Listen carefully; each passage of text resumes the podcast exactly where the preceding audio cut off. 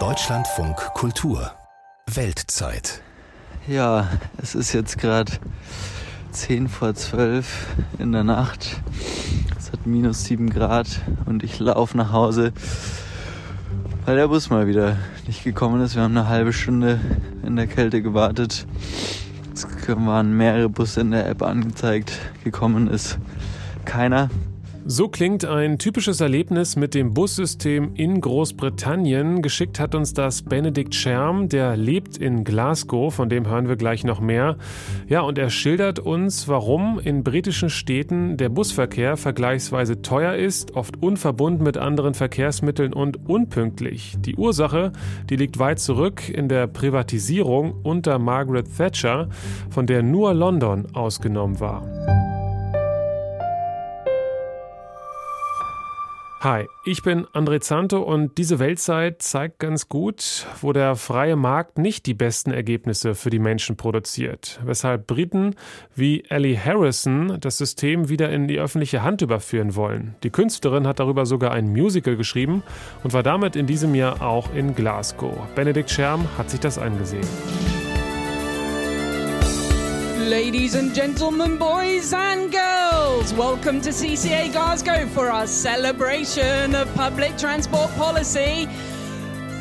This is Bus Regulation the Musical. Ellie Harrison begrüßt das Publikum.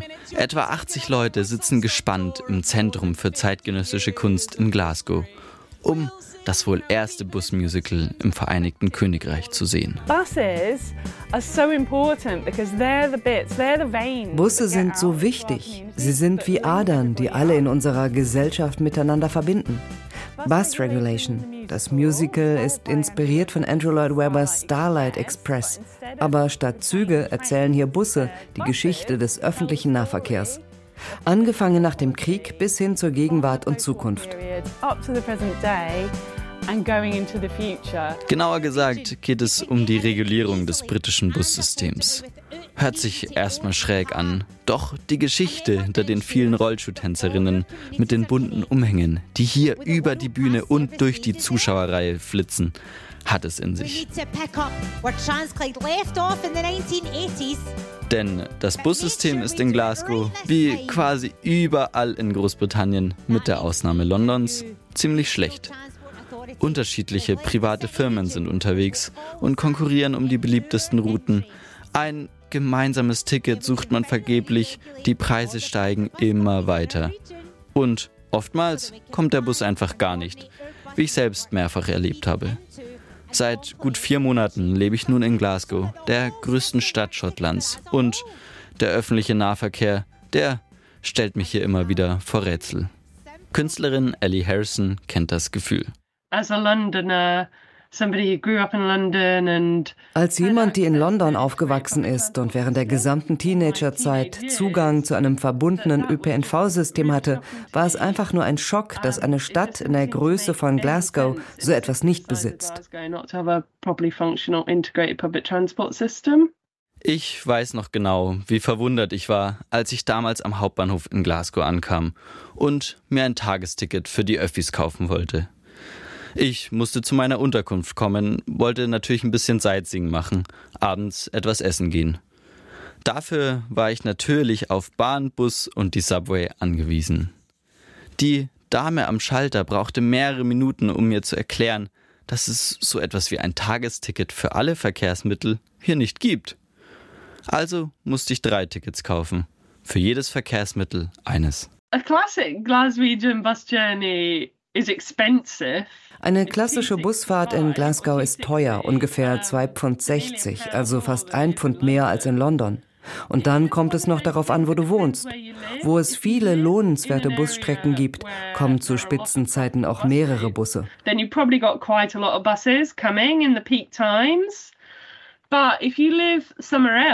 Woanders hast du Glück, wenn es überhaupt eine Route gibt. Vor allem am Abend und am Wochenende wird es unregelmäßig. Und wirklich darauf verlassen kann man sich auch nicht. Ellie Harrison lebt seit 2008 in Glasgow.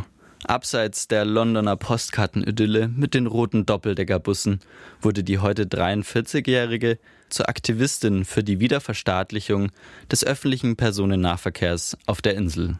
Dass gerade das Bussystem außerhalb von London so bescheiden funktioniert, hat in den 1980er Jahren begonnen. In Großbritannien waren die konservativen Tories an der Macht und an ihrer Spitze Margaret Thatcher, Ikone des Neoliberalismus und Verfechterin einer marktliberalen Politik. Unter ihr wurde alles privatisiert und dereguliert, was nur ging. 1985 mit dem Transport Act dann auch das öffentliche Bussystem, mit Ausnahme von London. Es war ein absolutes Chaos. Jeder konnte eine Busfirma aufmachen. Es gab keine Regeln und keine Anforderungen, keine Strecken, die abgedeckt werden mussten. Deswegen kämpft nun jeder um die profitablen Strecken und niemand will die Routen abdecken, die sich nicht lohnen. Bassam Khawaja forscht normalerweise an der Columbia Law School in New York zu Menschenrechten in verschiedenen Ländern. Doch als er vor ein paar Jahren zusammen mit dem ehemaligen UN-Sonderberichterstatter für Armut und Menschenrechte, Philip Alston, nach Großbritannien kommt, stellen sie fest, auch hier gibt es ein riesiges Problem. Wir waren ziemlich überrascht, da Großbritannien eines der reichsten Länder der Welt ist, aber trotzdem hat uns fast jeder erzählt, dass es dieses Problem mit dem öffentlichen Nahverkehr gibt und dass man es mit einem geringen Einkommen viel schwerer hat, sich fortzubewegen. Egal ob zum Krankenhaus, die Kinder zur Schule zu bringen oder in die Bücherei. Alles hängt an diesem Problem mit der Privatisierung des Bussystems system. Durch die Privatisierung wollte die Regierung um Margaret Thatcher Kosten senken und gleichzeitig die Zahl der Menschen erhöhen, die den öffentlichen Nahverkehr nutzt. Eingetreten ist das Gegenteil. Seit den 80er Jahren sind die Preise für die Tickets um 400 Prozent gestiegen und die Zahl derer, die das Angebot nutzen, ist in England außerhalb von Londons um 38 Prozent zurückgegangen. Hier in Schottland sogar um 43 Prozent, sagen Zahlen des Verkehrsministeriums. Für den Wissenschaftler Bassam Khawaja ein Desaster aus allen Blickwinkeln. So it's been kind of a disaster from any way you want to look at it. It's really a masterclass in how to not run a good public service. Und die Kostenreduzierung für den Staat hat ebenso wenig funktioniert. Bis heute unterstützt der Staat die Busanbieter mit Subventionen in Milliardenhöhe. Auch während der Corona-Pandemie musste der Steuerzahler für die Einbrüche aufkommen. In guten Zeiten investieren die Anbieter die Gewinne aber nicht zurück ins System, sondern schütten sie als Dividenden aus. Das Ergebnis hört sich dann so an. Hey, äh, ich weiß noch nicht, ob ich es später rechtzeitig schaffe. Ich stehe gerade an der Bushaltestelle und Sowohl die 4 als auch die 75 als auch die Nummer 7 fallen einfach alle aus und ja, die alte Leier. Also ich melde mich noch, wie es aussieht. Und nicht nur ich bin gefrustet, sondern auch andere an der Haltestelle. Ich habe keine andere Möglichkeit, mich fortzubewegen. Also warte ich oder lasse völlig überfüllte Busse vorbeifahren. Gerade abends nach der Arbeit. Vor allem hier in Schottland, wo es echt kalt ist. An manchen Tageszeiten ist das Pendeln echt teuer. Selbst ein Bus in die Stadt ist teurer als anderswo.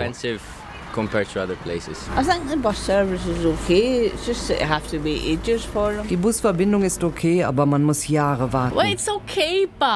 Es ist okay, aber sie haben so viele Fahrer verloren, weil die zurück nach Hause nach Europa gegangen sind oder jetzt Lkw fahren, weil es besser bezahlt wird. Oder sie haben gleich ganz aufgehört, weil sie erschöpft sind. Schau einfach auf die Anzeige. Es sind so viele Verbindungen gestrichen, das nervt. Doch ein Bussystem in diesem Zustand ist nicht nur nervig, sondern schließt vor allem große Teile der Bevölkerung aus, sagt John McKendrick. Er ist hier groß geworden und beschäftigt sich inzwischen als Professor an der Glasgow Caledonian University mit Armut und sozialer Ungleichheit in Schottland. Es gibt viele Leute, die nicht weit weg vom Stadtzentrum wohnen, aber es schwierig finden, reinzukommen. Das bedeutet für sie mehr Kosten und sie haben weniger das Gefühl, Teil der Stadt zu sein. Die Stadt, die ich liebe und die viele Besucher lieben, ist nicht die gleiche Stadt, die viele Einwohner hier erleben. Besonders drastisch zeigte sich diese Ungleichheit im vergangenen Jahr beim Weltklimagipfel COP26 in Glasgow.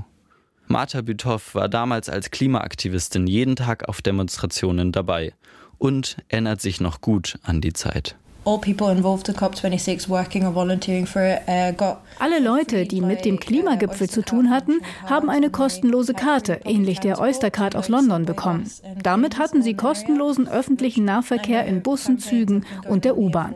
Genau dafür gibt es hier seit zehn Jahren Kampagnen, damit die Einwohner sowas bekommen. Aber das sei nicht möglich.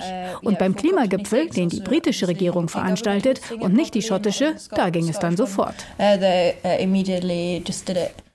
Doch die Glasgow Oyster Card, also die einheitliche Karte nach dem Londoner Vorbild, für die die Aktivistinnen hier schon so lange kämpfen, die ist nach dem Klimagipfel wieder in der Schublade verschwunden. Wirklich was geändert hat sich in Glasgow nämlich nicht. Martha Büthoff spricht von Greenwashing und von einem Event, das der britischen Regierung dazu gedient hat, das Image und den Wandel von Glasgow als ehemaliger Industriestandort hin zu einer grünen Stadt darzustellen. Als Einwohnerin und als Klimaaktivistin ist es einfach enttäuschend und fürchterlich traurig. Doch die Künstlerin Ellie Harrison will trotz des politischen Stillstands nicht aufgeben, ganz im Gegenteil. Denn in Manchester, wo sie ihr Bus-Musical 2019 uraufgeführt hat, gibt es nun zum ersten Mal seit der Privatisierung und Deregulierung in den 1980er Jahren eine Entwicklung in die andere Richtung. Die erste Region in Großbritannien, die ihre Busse wieder selbst regulieren will, ist der Großraum Manchester. Der Bürgermeister Andy Burnham hat dem 2021 zugestimmt. Es ist natürlich ein langwieriger Prozess, weil man den ganzen Schaden der letzten 35 Jahre wieder rückgängig machen muss. Aber es wird bis 2025 fertig werden. Die Busse werden also in privater Hand bleiben. Aber die Stadt kann über Routen und Preise bestimmen. Damit soll der ÖPNV in Manchester einfacher, zuverlässiger und günstiger werden. Diesen Spirit wollen die Aktivistinnen nun auch auf den Rest des Landes übertragen. In Liverpool gibt es auch erste Überlegungen in die Richtung, beflügelt von einer dritten Version von Bus Regulation The Musical.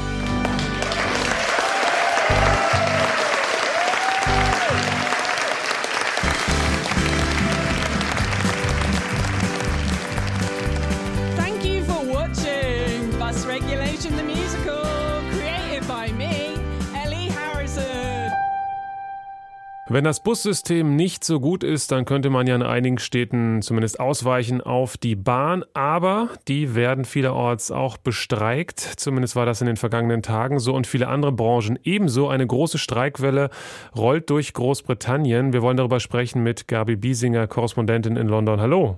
Hallo. Frau Biesinger, die größten Streiks seit Jahrzehnten habe ich gelesen, seit den 80er Jahren. Was bedeutet das? Ja, man merkt das an allen Ecken und Enden, dass vieles lahm liegt und nicht funktioniert. Die Post, die kommt nur sporadisch, weil die Royal Mail streikt. Das heißt, Weihnachtskarten kommen nicht an. Es gab einen Test von einer Zeitung, dass in den letzten 14 Tagen von zehn losgeschickten Briefen nur sechs angekommen sind. Es kommen aber eben auch Weihnachtsgeschenke nicht an, die man irgendwo bestellt hat.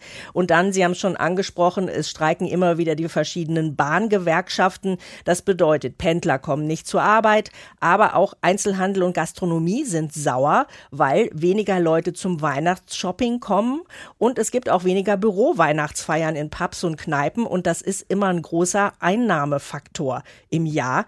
Wenn jetzt Post und Bahn, Beamte, es streiken auch Fahrlehrer und Lehrer, streiken, dann ist das für viele unbequem, aber gefährlich wird es bei den Streiks im Gesundheitswesen. Gestern zum Beispiel hat das Pflegepersonal gestreikt und heute haben die Krankenwagenfahrer gestreikt. Und Und äh, da gab es Warnungen, das kann Menschenleben kosten. Ähm, es gab die Hinweise, bitte machen Sie heute keinen Sport, betrinken Sie sich nicht, passen Sie gut auf. Und die Sun hat getitelt, wenn Sie einen medizinischen Notfall haben, dann besorgen Sie sich ein Taxi. Ja, verrückt. Die Streikwellen, die rollen ja eigentlich schon seit Juni. War jetzt die vergangene Woche der Höhepunkt oder geht es noch weiter? Also diese Woche gilt eigentlich als Höhepunkt mit Hunderttausenden im Ausstand und zum Jahresende wird's noch mal richtig heftig. Heiligabend zum Beispiel, da fährt wohl voraussichtlich so ab 8 Uhr morgens kein Zug mehr. Am 25. Dezember fährt hier sowieso nie irgendein Zug und äh, so kann zum Beispiel die Reise zum Flughafen ein Problem werden äh, oder auch zu Familienmitgliedern im Land. Es wird dann Staus geben, verstopfte Straßen und nach zwei Corona-Weihnachten, wo sich viele nicht gesehen haben, haben, ist das natürlich besonders bitter, dass hier verkehrstechnisch wieder nichts läuft. Der Eurostar, der wird am 26.12. bestreikt, also der Zug zwischen dem Kontinent und London. Und äh, ich habe im Bekanntenkreis mitbekommen, da gab es dann Stornierungen. Und ein Freund sagt, ich weiß gar nicht, wie ich meine Eltern wieder von dieser Insel runterkriege, weil deren Fahrt storniert wurde. Ähm, denn am darauffolgenden Tag ist natürlich auch alles ausgebucht und unendlich teuer. Und das Grenzpersonal soll an sechs Flughäfen zwischen dem 23. und 31.12. streiken. Ähm, es wird damit gerechnet, dass Passagiere bis zu zwei Stunden dann im Flugzeug warten müssen, um so nach und nach in den Flughafen gelassen zu werden, ähm, obwohl Soldaten einspringen, um die Schalter zu besetzen. Aber äh, wer zum Jahresende hier unterwegs sein will oder muss, der hat ganz schlechte Karten. Hm. Also so viele verschiedene äh, Berufszweige, so viele verschiedene Gewerkschaften streiken. Warum das alles? Ja, nehmen wir das Beispiel Gesundheitswesen mal. Ähm, da ist zum Beispiel auch die Solidarität in der Bevölkerung am größten. Ähm, zwei Drittel meinen, es ist okay, dass die Krankenschwestern, Krankenpfleger streiken, denn die Gewerkschaften führen an, dass das reale Lohnniveau für diese Berufe seit 2010 im Durchschnitt um acht Prozent gesunken ist. Und äh, es gibt Krankenhäuser, in denen es jetzt Tafeln für Pflegepersonal gibt, weil die sich nicht mehr leisten können, im Supermarkt für ihre Familie einzukaufen. Und wenn man sich das mal vorstellt, das ist ein anstrengender Job mit einer großen Verantwortung, Arbeit im Schichtdienst und dann kann man am Ende zu Hause kein Essen mehr auf den Tisch stellen. Das ist wirklich dramatisch. Die Inflationsrate ist so hoch wie seit 40 Jahren nicht mehr, liegt bei 11 Prozent. Und äh, darum fordern eben die Pflegeberufe zum Beispiel jetzt 19 Prozent mehr Lohn. Mhm. Ja, in vielen Branchen wird jetzt äh, ein kräftiger Lohnaufschlag verlangt. Ähm, wie sind die Forderungen da gelagert bei anderen? Also zum Beispiel die Bahngewerkschaft ähm, RMT, um mal eine rauszugreifen, die hat 9% Lohnerhöhung und Verzicht auf betriebsbedingte Kündigungen bis, zwei, bis 2025 abgelehnt. Andererseits in Schottland, da gab es zum Beispiel im Pflegebereich eine Einigung bei 7,5 Prozent. Da wird im Gesundheitswesen auch nicht gestreikt. Also so äh, unterschiedlich kann das sein. Was jetzt diese Forderung von 19 Prozent angeht, da sagt die Regierung, äh, wir bieten nur 4 bis 5 Prozent. Und ähm, sie sagt auch, ähm, sie wird keine Einmalzahlung oder ähnliches leisten. Also das ist wirklich festgefahren. Hm. Ja, Sie haben schon die Regierung angesprochen. Die muss ja eigentlich äh, sparen, so habe ich zumindest immer gelesen in den vergangenen Wochen. Die neue Regierung unter Premier Rishi Sunak. Welches Bild äh, gibt die derzeit ab? Ja, also die äh, zeigt sich relativ unerbittlich. Sie beruft sich auch auf ein unabhängiges Gremium, den Pay Review Body, ähm, der hier eben Vorschläge zu Lohnerhöhungen in verschiedenen Branchen macht und ähm, sagt, sie würden äh, davon nicht abweichen. Die Berechnungen, die wurden allerdings vor dem Beginn des Ukraine-Kriegs äh, und der hohen Inflation angestellt und es gibt eben Forderungen, dass man das doch jetzt bitte nochmal äh, überarbeiten könnte und ähm, Sie wollen auch nicht im Pflegebereich diese hohen, Erlö diese hohen Lohnforderungen mitgehen, weil sie sagen, das ist dann so ein Dammbruch und dann kommen die ganzen anderen Branchen auch an und wollen so viel. Und ähm, was ich glaube schon richtig ist, ist, dass die Regierung das nicht auf Pump finanzieren will, aber man kann natürlich überlegen, ob sie noch andere Ein Einnahmequellen erschließt, also zum Beispiel ähm, Reiche mehr besteuert oder äh, man hat sich hier lange dagegen gewehrt, so eine Windfall-Tax äh, für die Energieriesen, die gerade Milliardengewinne einfahren, ähm, aufzuerlegen. Die gibt es nun hier, aber auch da könnte man noch ein bisschen mehr abschöpfen. Also ähm, es sind vielleicht nicht alle Einnahmequellen erschlossen, mit denen man dann diese Lohnerhöhungen stemmen könnte. Nutzt das denn der Opposition? Nutzt das Labour? Also ein bisschen vielleicht. Äh, die Regierung hetzt gerade ziemlich gegen Labour und sagt, die würden ja mit der Gewerkschaft, mit den Gewerkschaften unter einer Decke stecken und dieses Land kaputt streiken. Und der Parteichef Keir Starmer, der achtet auch sehr penibel darauf, dass zum Beispiel kein Abgeordneter aus der Fraktion bei Streikposten auftaucht, versucht sich da so ein bisschen zu distanzieren. Und man muss sagen, Labour lockt jetzt auch nicht gerade mit dem großen Füllhorn an Lohnerhöhungen, dass die sagen, sagen, also wenn wir in der Regierung wären, dann würden wir aber, sondern sie sagen, wir kennen die genauen Haushaltsdaten nicht, darum können wir jetzt auch keine Zahlen nennen. Also es gibt keine Versprechungen von Labour, äh, es nun wirklich ganz anders zu machen als die Regierung, aber vom Gefühl her hat man schon den Eindruck, sie sind mehr bei den kleinen Leuten als die konservative Regierung. Abschließend gefragt, Frau Biesinger, äh, vor Weihnachten gibt es jetzt in den meisten Branchen doch noch vielleicht eine Einigung, weil man sich da einen Ruck gibt oder eher nicht?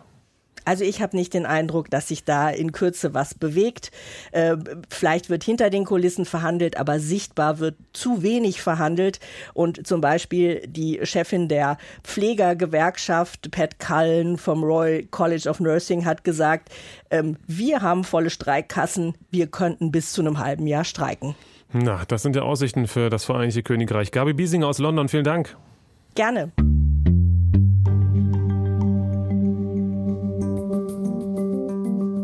Und in der nächsten Folge ist es endlich soweit. Ihre Wunschweltzeit. Sie hatten ja ganz viele Ideen und Vorschläge geschickt, welches Auslandsthema wir uns mal vornehmen sollten. Und das darf ich schon mal verraten.